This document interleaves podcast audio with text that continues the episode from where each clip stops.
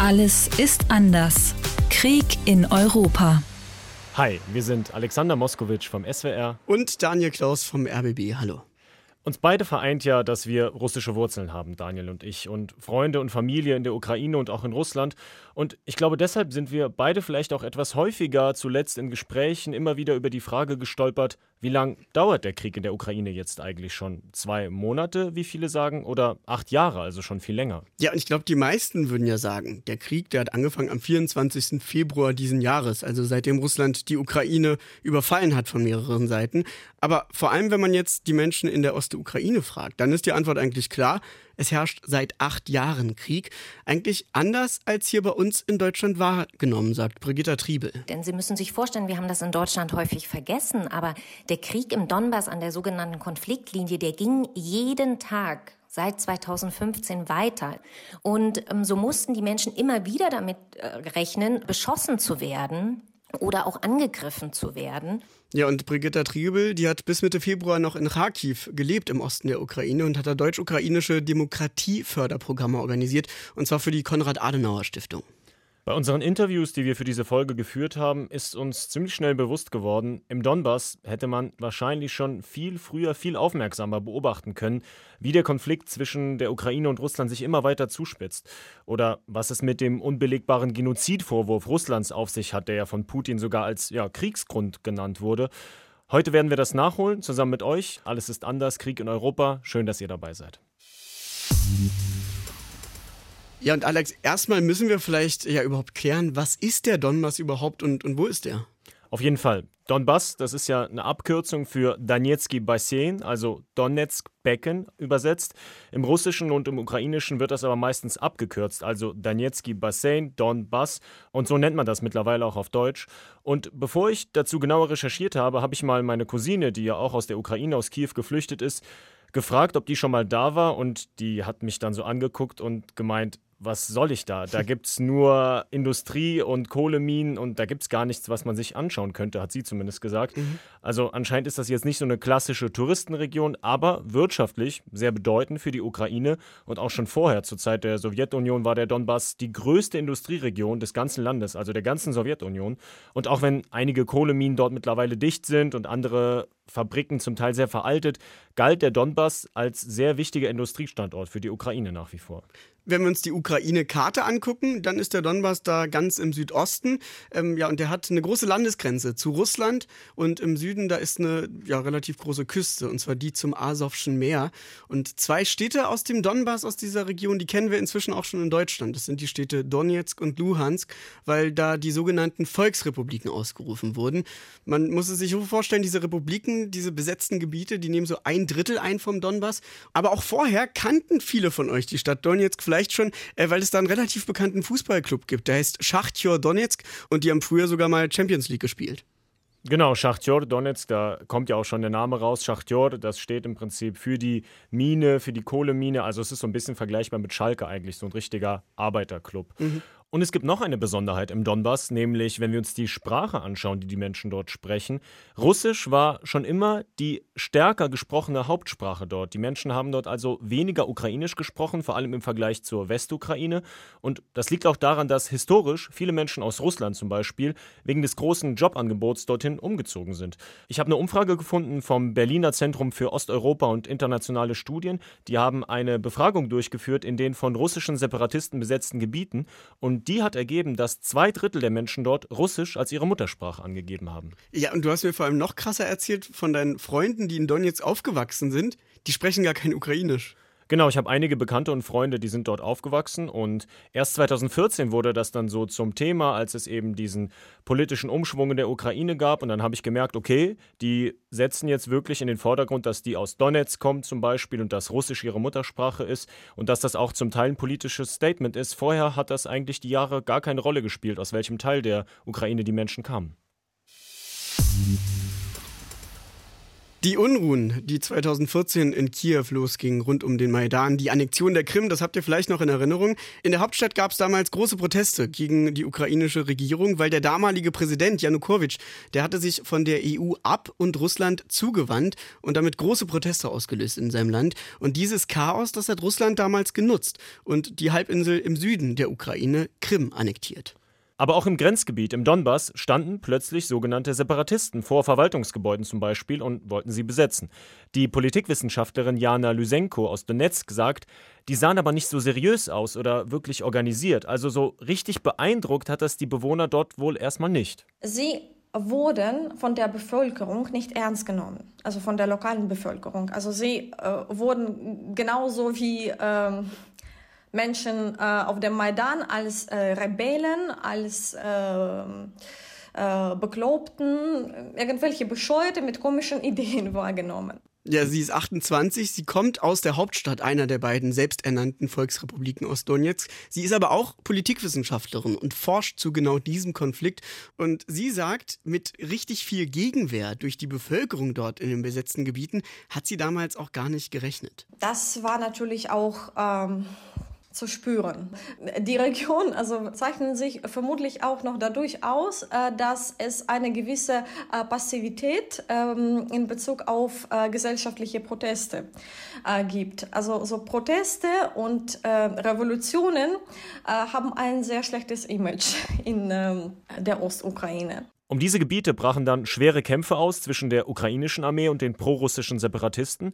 Und 2014 und 2015 haben die Vereinten Nationen gezählt, dass es dort über 9000 Tote und über 20.000 Verletzte gab, allein in den ersten zwei Jahren. Darunter waren auch sehr viele Zivilisten. Und in diesem sehr unübersichtlichen Konflikt ist dann noch eine Katastrophe passiert, an die viele von uns sich bestimmt noch erinnern. Ein malaysisches Passagierflugzeug ist über dem Osten der Ukraine abgestürzt. An Bord der Boeing 777 waren nach Angaben von Malaysia Airlines 295 Menschen. Die Gesellschaft bestätigte, den Kontakt mit Flug MH17 verloren zu haben. Die letzte bekannte Position sei über ukrainischem Territorium gewesen der Abschuss des Passagierflugs MH17 war das. Ein Flug, der von Amsterdam nach Kuala Lumpur fliegen sollte. Und die knapp 300 Menschen in diesem Flugzeug, darunter waren 80 Kinder, sind ums Leben gekommen, als das Flugzeug, in dem sie saßen, von einer Rakete abgeschossen wurde. Es gab dann eine internationale Untersuchung des sogenannten Joint Investigation Teams, an dem sich dann mehrere Länder beteiligt haben. Und die kamen zu dem Schluss, dass es sich um eine russische Rakete gehandelt haben muss, die das Flugzeug abgeschossen hat. Sie konnten die Rakete sogar einer bestimmten Brigade zuordnen. Und sie haben zurückverfolgt, dass sie von einem Feld abgeschossen wurde, wo zu diesem Zeitpunkt Separatisten die Kontrolle hatten. Inzwischen gibt es drei Gerichtsverfahren, die zu diesem Vorfall laufen, zum Beispiel vor dem Europäischen Gerichtshof für Menschenrechte gegen Angehörige des russischen Militärs. Und während Russland selbst diesen Abschuss als eine gezielte Provokation bezeichnet hat, der Ukraine natürlich, und auch verschiedene Behauptungen aufgestellt hat, dass es dort angeblich eine ukrainische Raketenstellung gegeben habe oder dann wieder einen angeblich ukrainischen Kampfjet in dem Luftraum dort. Egal, ähm, ja, was die vorgelegt haben, es gab jedes Mal Hinweise, wie zum Beispiel, ey, das wurde bei Photoshop Photoshop bearbeitet. Oder auch, Moment, das Datum, das passt doch gar nicht zur Jahreszeit, was wir da an den Bäumen auf dem Satellitenbild sehen. Jedes Mal gab es Hinweise, zum Beispiel vom Recherchekollektiv Bellingcat und einem Forensiker, den die beschäftigt haben, dass diese russischen Beweise in Anführungsstrichen Fälschungen waren. Und diese Reaktion, es gibt einen schweren Vorwurf gegen Russland und die reagieren mit eigenen, absolut gegenteiligen Behauptungen, für die es auch keine überprüfbaren Beweise gibt, das haben wir nicht zum ersten Mal gesehen. Solche Fälle gab es immer wieder. Zum Beispiel, als es 2015 darum ging, den Frieden zu verhandeln. Und es war unsere ehemalige Bundeskanzlerin Angela Merkel, die zusammen mit dem damaligen französischen Präsidenten Hollande im Februar 2015 in Belarus mit Wladimir Putin und dem damaligen ukrainischen Präsidenten Poroschenko das Minsker Friedensabkommen verhandelt hat. Auf dem Papier las es sich ja erstmal super. Eine vereinbarte Waffenruhe, der Abzug schwerer Waffen von den Frontlinien, ein Sicherheitskorridor, der von der OSZE, also der Organisation für Sicherheit und Zusammenarbeit in Europa, überwacht wird und sogar eine Vereinbarung, dass es freie Wahlen in den besetzten Gebieten geben soll. Es gab aber für Beobachterinnen wie Jana Lysenko schon damals keinen Grund, diesen Vereinbarungen zu glauben. Ja, schon am dritten Tag nach diesem Friedensabkommen, da starteten die Separatisten und russische Truppen eine neue Offensive. Und die Kämpfe, die gingen zwar weniger stark, aber kontinuierlich weiter. Die Waffenruhe, die war also, ja, die hat nicht mal zwei Tage gehalten, die war quasi direkt hinfällig. Aber gucken wir nochmal auf das Abkommen selbst jetzt. Russland steht im Minsker Friedensabkommen gar nicht als Konfliktpartei drin. Das ist erstmal auffällig. Offiziell hat Russland sich ja nicht dazu bekannt, dass sie die Separatisten im Donbass militärisch unterstützt haben. Wladimir Putin hat es also geschafft, formal eine Art Vermittlerrolle zu den Separatisten einzunehmen. Und Russland selbst ist für Verletzungen des Abkommens also gar nicht verantwortlich.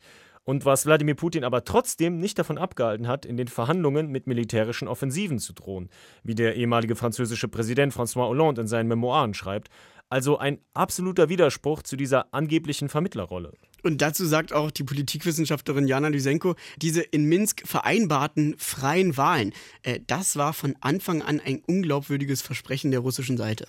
Äh, was in diesem Abkommen tatsächlich wichtig war, dass es beinhaltet, dass äh, in der Region Wahlen nach dem ähm, ukrainischen Recht in den selbstproklamierten Volksrepubliken organisiert werden sollen. Das war natürlich auch von den Separatisten nicht gewollt. Also das, das muss einem bewusst sein. Also das, äh, dafür war auch die Bereitschaft auf der Seite der Separatisten nicht da. Wie solche Wahlen dann aber abliefen, das hat einer unserer Kollegen selbst vor Ort live miterlebt. Demian von Ost nämlich. Demian ist ARD-Russland-Korrespondent in Moskau und war schon oft in der Ukraine und hat auch aus dem Donbass mehrmals berichtet. Das letzte Mal war er 2018 da. Seitdem hat er als westlicher Journalist aber keine Erlaubnis mehr bekommen, dort zu arbeiten, hat er uns erzählt.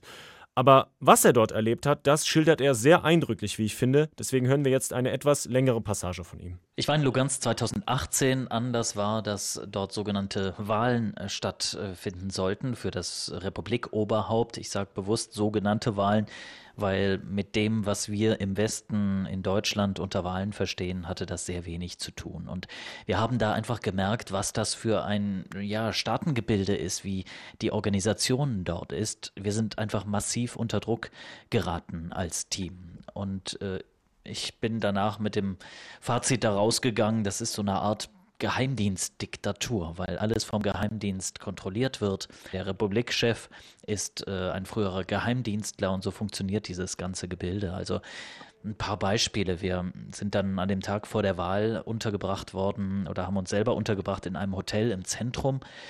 Und ähm, da wurde erstmal unser Gepäck überprüft, als wir reingegangen sind. Dann wurden uns Zimmer zugewiesen auf einer Etage, wo am Eingang der Etage zwei Geheimdienstler saßen und kontrolliert haben, wer geht, wer kommt. Der Notausgang war abgeschlossen, sogar mit so einem Vorhängeschluss verriegelt. Dann haben Geheimdienstler ein Zimmer neben meinem Raum ähm, ja, bezogen und die ganze Nacht gelärmt, wie so eine Art psychologischer Druck. Man hat uns in diesem Hotel dann festgehalten. Es gab Streit um eine Akkreditierung, Streit darum, dass wir zu einem Wahllokal gefahren sind, wo der Republikchef gewählt hat. Da wurde uns das Drehen sofort verboten.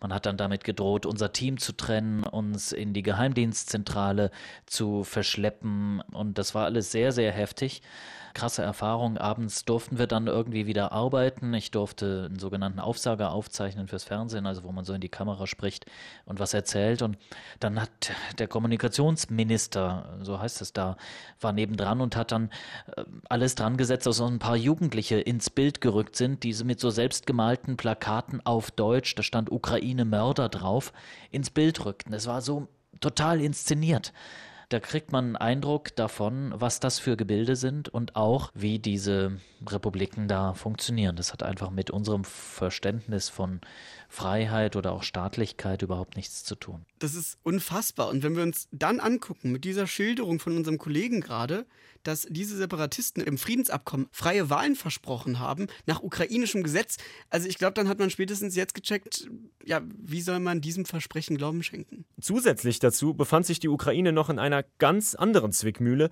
denn ideologisch hatte die Ukraine es plötzlich viel schwieriger, die Menschen im Donbass für sich zu gewinnen.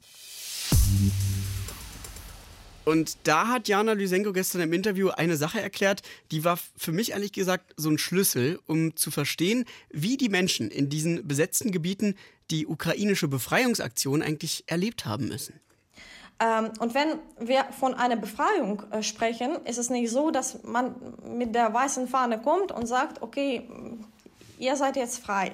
Also es kommt dazu, dass es äh, aktive Militärhandlungen gibt, also dass es geschossen wird, dass es gebombt wird äh, und also dass, dass man sich im Prinzip angegriffen fühlt. Und genau dazu ist es auch gekommen. Also dass äh, die Bevölkerung äh, vor Ort sich von der Ukraine angegriffen gefühlt hat. Dazu muss man sagen, sie ist eben nicht nur dort aufgewachsen, sondern hat auch in ihrer Forschungsarbeit sogenannte qualitative Interviews mit Menschen aus den besetzten Gebieten geführt. Und ihre Analyse, die geht sogar noch einen Schritt weiter, denn mit diesem Begriff habe ich ehrlich gesagt überhaupt nicht gerechnet, den sie jetzt nennt. Als es tatsächlich zu den Militärhandlungen äh, kam und äh, die Region dann aktive äh, Militärhandlungen äh, erlebt hat, also kam es zu diesem Stockholm-Syndrom. Also das heißt also, dass äh, die Bevölkerung äh, hat sich mit dem Geiselnehmer solidarisiert. Und das habe ich erst im Rahmen unserer Recherche verstanden, ehrlich gesagt. Die Ukraine, die stand also vor dem Problem, je stärker sie um die eigenen besetzten Gebiete kämpft, umso wahrscheinlicher ist es, dass die eigene Bevölkerung dort sich von der Ukraine abwendet. Und deshalb gucken wir jetzt nochmal auf das, was sich neben der militärischen Auseinandersetzung zwischen der Ukraine und Russland noch entwickelte. Und zwar eine Art Tauziehen um die Bevölkerung der sogenannten Volksrepubliken. Beide Länder kämpften da richtig um die Gunst der Menschen, kann man sagen. Und da muss man auch sagen, da erarbeitete sich in den ersten Jahren wieder Russland einen Vorsprung. Denn eine russische Propagandaerzählung, die ist mittlerweile so prominent, dass wir sie alle kennen.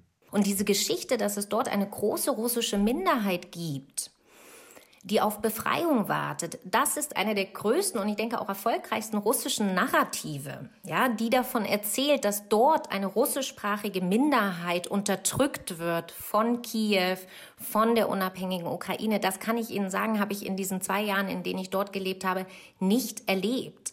Das sagt Brigitta Triebel, hören wir ganz deutlich von der Konrad-Adenauer-Stiftung. Am Anfang haben wir sie ja schon gehört, dieser Folge. Sie ist Osteuropa-Historikerin und hat für die Stiftung auch regelmäßig Analysen geschrieben und berichtet über den Konflikt, aber auch über die russische Propaganda. Und sie sagt, diese unterdrückte Minderheit in Anführungsstrichen, die wurde von Russland nicht nur durch Propaganda geschaffen, sondern auch durch Taten. Sie haben russische Pässe verteilt in der Region, vor allem in den sogenannten Volksrepubliken, haben wohl mehr als eine halbe Million Menschen tatsächlich ihren ukrainischen Pass abgegeben, um den russischen anzunehmen. Und somit hat man jetzt eine russische Minderheit konstruiert. Aber es ist keine historisch gewachsene Minderheit, die in irgendeiner Form unterdrückt wird, sondern das sind alles oder größtenteils Ukrainer und Ukrainerinnen, die Russisch sprechen. Und es gibt noch eine zweite Propagandaerzählung, die einem auf russischer Seite ganz oft begegnet, wenn es um den Donbass geht, und zwar die Kinder. Und im Zuge dieser militärischen Aufrüstung wurden wieder mehr Fake News von russischer Seite lanciert, dass beispielsweise Kinder in den sogenannten Volksrepubliken von ukrainischen Drohnen umgebracht wurden, und zwar gezielt. Und das ist mir vor ein paar Wochen genau so begegnet. Da habe ich über so ein Tool auf einer Website einfach russische WhatsApp-Nummern angeschrieben, ähm, einfach um ehrlich gesagt mal zu fragen, was hat denn die Ukraine im Donbass getan? Was wird euch in Russland gezeigt? Gibt es irgendwelche Fotos, irgendwelche Videos, irgendwas, was ich wissen sollte als Journalist? Ähm, ja, wenig überraschend. Die meisten haben natürlich nicht geantwortet. Mit einem Fremden aus dem Ausland will ich bei WhatsApp ehrlich gesagt auch nicht einfach so schreiben. Äh, aber von zwei verschiedenen Nummern wurde mir das gleiche Video geschickt. Das ist ein Video, da hört man traurige Musik. Man sieht ein kleines Baby im Krabbelalter, nur mit einer Windel bekleidet und einem rußverschmierten Gesicht in Zeitlupe krabbeln, aber über Trümmer von einem eingestürzten Haus. Und das Ganze ist hochauflösend gefilmt, in verschiedenen Einstellungen gedreht. Und das soll ein Beweis sein, angeblich, dass die Ukraine im Donbass Kinder töte. Als ich dann äh, nachgefragt habe, ey, warum nimmt denn niemand das Baby auf den Arm äh, und läuft stattdessen nebenher und fängt an, das zu filmen, da wurde ich nach ein paar Beleidigungen, wie voreingenommen ich denn bin, blockiert.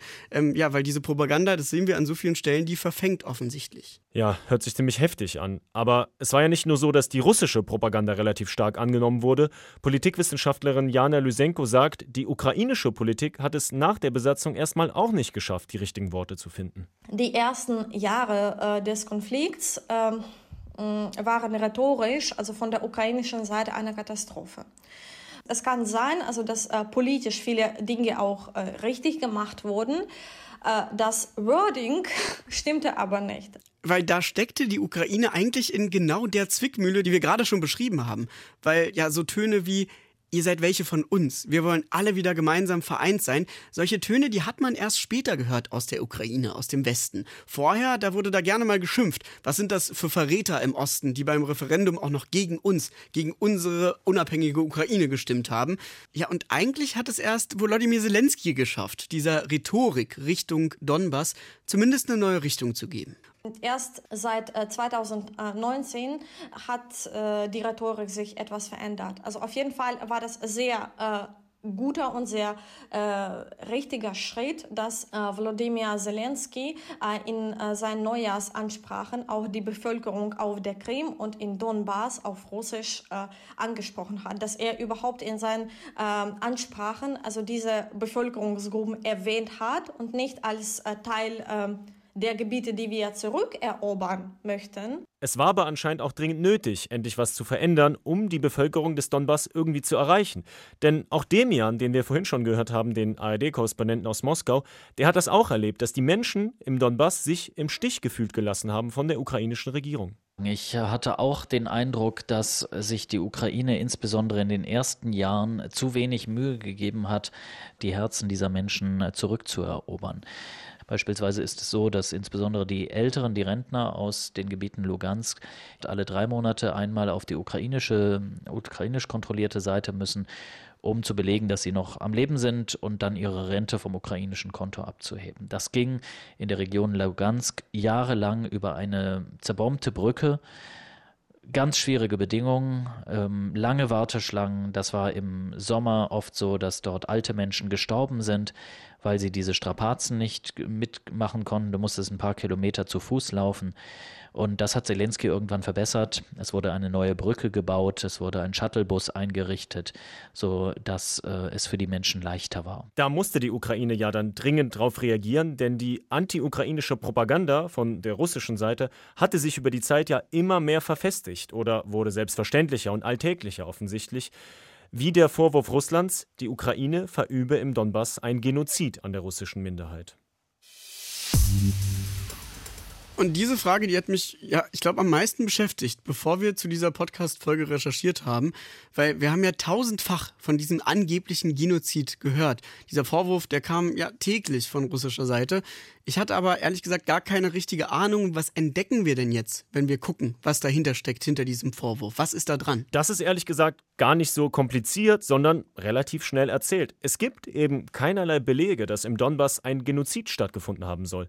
Nicht einmal die russische Seite kann Beweise dafür vorlegen. Im Gegenteil, wenn wir auf der Seite der selbsternannten Volksrepublik Donetsk recherchieren, dort werden die Zahlen der durch Kämpfe getöteten Menschen veröffentlicht und da ergibt sich auch ein ganz anderes Bild, wie uns Jana Lys Lysenko erzählt hat. Das, was wir tatsächlich in den letzten Jahren beobachten, äh, spricht eine andere Sprache. Äh, auf der Seite der Bevollmächtigten für Menschenrechte äh, der Volksrepublik Donetsk äh, steht eine klare Zeit, dass, also wir sprechen jetzt über die Zivilbevölkerung, dass im Jahr 2021 im Laufe der Militärhandlungen sieben Menschen ums Leben gekommen sind. In der Volksrepublik Luhansk ein Mensch. Aber trotz dieser Zahlen wird dieser ausgedachte Genozid als Kriegsgrund von einem Großteil der russischen Bevölkerung akzeptiert.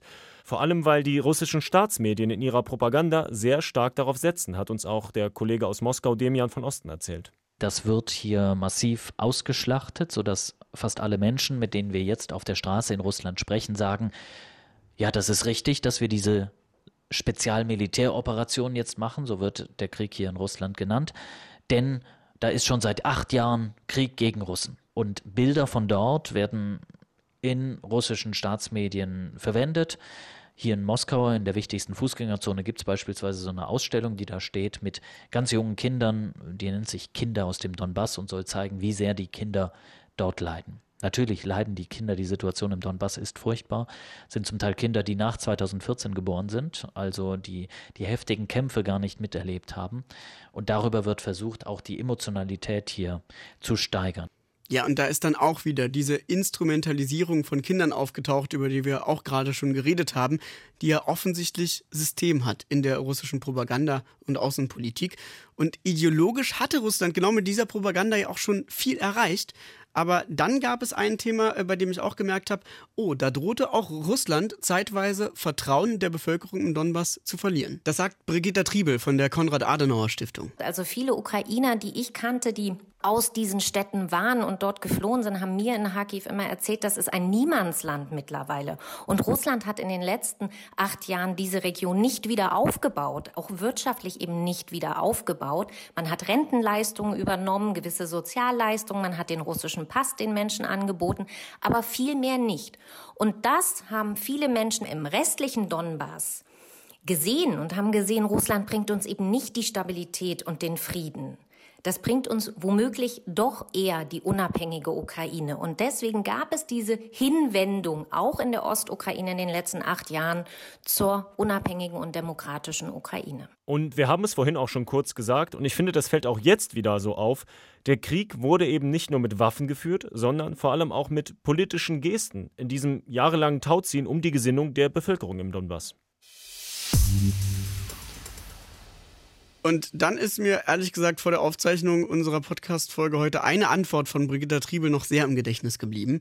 Die hatte ja in den letzten zwei Jahren immer mehr Kontakte aufgebaut im Osten der Ukraine, hat da immer mehr Projekte realisiert zur deutsch-ukrainischen Zusammenarbeit, zur Demokratieförderung dort.